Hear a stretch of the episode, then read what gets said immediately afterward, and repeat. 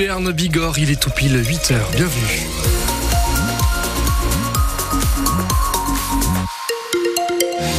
Notre invité du 7-9, c'est Nance Laborde Jourda. Il a été nommé au César pour le meilleur court-métrage. On va le recevoir dans quelques instants pour qu'il nous raconte cette soirée totalement folle. Et pour ce week-end, eh bien, c'est de la pluie qui est annoncée. On en parle dans quelques instants, juste après vos informations. Manon Claverie, le salon de l'agriculture ouvre à 9h à Paris dans un contexte tendu. Tendu après d'abord 12 jours de mobilisation des agriculteurs partout en France il y a un mois. Les annonces du gouvernement n'ont pas calmé leurs ardeurs à ce moment-là puisque cette semaine, en Béarn et en Bigorre, rebelote. Et cette nuit, des dizaines d'agriculteurs ont campé devant les portes du parc d'exposition où a lieu le salon. Emmanuel Macron y sera dès 9h, Steven Goyer, et il y est attendu de pied ferme. Oui, certains des exposants annonce déjà la couleur. Ça risque d'être tendu. Que l'on évoque le sujet près des stands bovins de Primolstein ou de Limousine, l'hostilité au chef de l'État est perceptible. Ludovic Moussu est éleveur en Haute-Marne. C'est de l'indifférent. Je préférerais même pas qu'il passe. S'il passe, je suis prêt à tourner le dos. On en est là. Une a montré de quoi il était capable et pour moi, c'est fini. C'est des effets d'annonce, c'est des effets de manche. Franchement, j'attends plus rien du tout. Pour d'autres, un accueil sous tension ne fera pas avancer les dossiers. Pierre Beaufils est salarié dans l'exploitation parentale dans le Tarn-et-Garonne. Il a récemment participé au cortège des agriculteurs. Ça reste un président de la République, il faut le respecter, je pense. Il n'y a pas, pas, d'agression à faire ou quoi. Mais c'est pas nous, en tant qu'exposants, à venir le chahuter. Quoi. Alors pourquoi ne pas tenter de discuter lors de la déambulation d'Emmanuel Macron et ce, malgré l'annulation du débat prévu avec les acteurs du monde agricole? Oui, j'aurais des choses à lui dire, oui. Rémi Mercaillou, éleveur en Haute-Vienne. On a des meilleures perspectives d'avenir, quoi. Moi, moi, je me sors 500, 500 à 600 euros par mois. Pour 70 heures de boulot de, par semaine, euh, je suis pas sûr que tout le monde soit prêt à le faire. Partout, on explique ne pas attendre de paroles ou de mots doux d'Emmanuel Macron aujourd'hui, mais des mesures concrètes, seule solution pour calmer la colère dans les exploitations et au salon de l'agriculture. Et on le disait chez nous en Béarn et en Bigorre, grosse semaine de mobilisation. Il y a eu des blocages d'entrée de livraison de supermarchés en Bigorre, des pneus déversés devant la coopérative Euralis, devant la fromagerie des Chaumes, devant le Crédit Agricole ou encore Groupama et la MSA côté Béarn.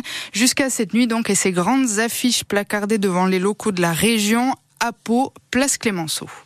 Le nouveau plan loup est en application. Un plan pour protéger les troupeaux des attaques. Le week-end dernier, par exemple, quatre brebis ont été tuées par une bête hybride qui pourrait être un loup à Bruges, en Béarn. Ce nouveau plan du gouvernement a été publié hier matin. Il augmente les indemnisations des éleveurs après une attaque, que ce soit de loups ou d'ours d'ailleurs. Et il simplifie aussi, Guillaume Fariol, les autorisations de tirer sur les animaux qui attaquent les troupeaux. Les louvetiers professionnels assermentés et formés seront désormais équipés d'armes à vision nocturne. En cas d'attaque, plus d'obligation d'éclairer les loups avant de tirer. La règle, en revanche, s'appliquera toujours aux éleveurs privés de telles armes, mais ils pourront recourir à du matériel pour voir et uniquement voir dans la nuit. Le nombre de tireurs pour ces tirs de défense du bétail est rehaussé. Non plus un seul, mais deux, voire trois selon la situation locale. Ces autorisations de tir sont d'ailleurs étendues aux élevages bovins et équins sans système de protection type chien patou ou barrières électriques.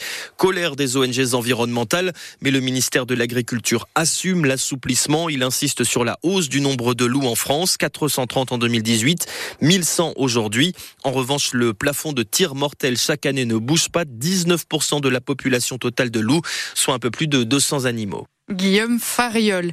Un nouveau cannabis de synthèse inquiète la police dans les Pyrénées-Atlantiques. On le trouve soit sous forme de graines, soit de poudre, soit sous forme de pâte, une sorte de pâte de fruits.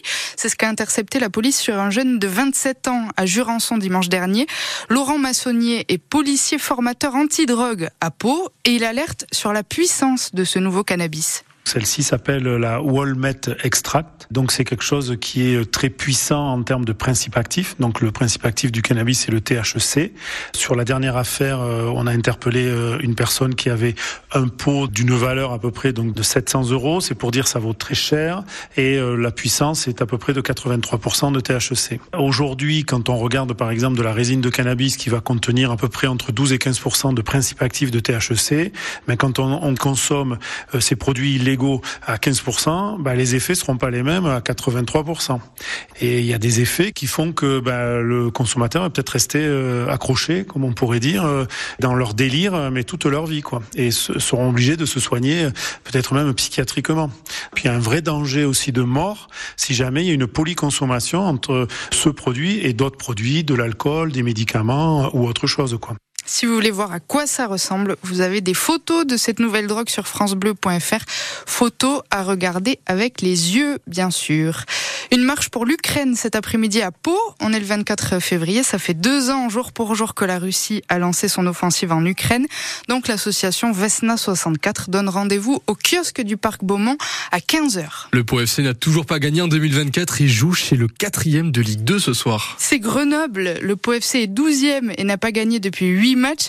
Plus que 7 points d'avance sur la zone rouge. C'est pas encore la catastrophe, mais il faut quand même vite stopper l'hémorragie. Voilà ce que dit l'entraîneur des Palois, Nicolas Usaï simplement euh, être exigeant, mais euh, en même temps mener de la sérénité et euh, être conscient des erreurs qui nous ont emmenés vers cette défaite où le contenu n'a pas été bon, et puis s'appuyer sur les choses qui ont été bien faites. Maintenant, c'est vrai qu'il est temps pour nous de gagner un match. On est dans une, crise de résultats, on en est conscient, mais il faut faire en sorte d'inverser la tendance. Cette équipe a déjà prouvé, ce groupe-là a déjà prouvé qu'il avait du caractère et qu'il avait aussi la faculté de pouvoir agir dans des périodes un peu plus orageuses. Au-delà du résultat, on a envie que nos contenus soient aboutis. Ils l'ont été malgré les des, résultats euh, moindres sur le, mois de, janvier-février. Euh, là, on reste sur un match où justement on a perdu, mais où le contenu n'était pas de grande valeur. L'idée, c'est ça, c'est qu'avant de penser aux résultats, de mettre les, ingrédients, et donc il faut être focalisé sur euh, ce qu'on va proposer dans les semaines à venir en termes de contenu. Grenoble Po FC, c'est à 19h à vivre en intégralité sur France Bleu Béarn Bigorre. Juste avant, à 17h, il y a section paloise Toulon. La section est 7e, Toulon 6e. 4 ans et demi que les Béarnais n'ont pas battu Toulon. On en reparle dans un peu plus d'une demi-heure dans 100% sport. On reparlera aussi du match nul du billard handball hier soir contre Massy, 23 partout. Et puis de l'Open de tennis de Pau, l'Open Terrega. Il ne reste qu'un Français en demi-finale. C'est Clément Chidec. Les demi-finales, c'est à partir de 15h cet après-midi au Palais des Sports. Attention, l'entrée est payante. Hier soir, il y avait la cérémonie des Césars à Paris. Justine Trier a remporté six statuettes, dont celle de la meilleure réalisation pour son film Anatomie d'une chute. On retient aussi de cette soirée le discours de Judith Godrèche. Elle a dénoncé le niveau d'impunité, de déni et de privilège qui règne dans le cinéma français. Lolo René Nance Laborde Jourda, qui était nominé dans la catégorie meilleur court-métrage, lui n'a pas gagné. Mais Hugo, vous le recevez quand même, bien sûr, à 8h15 dans un peu plus de 10 minutes. Exactement.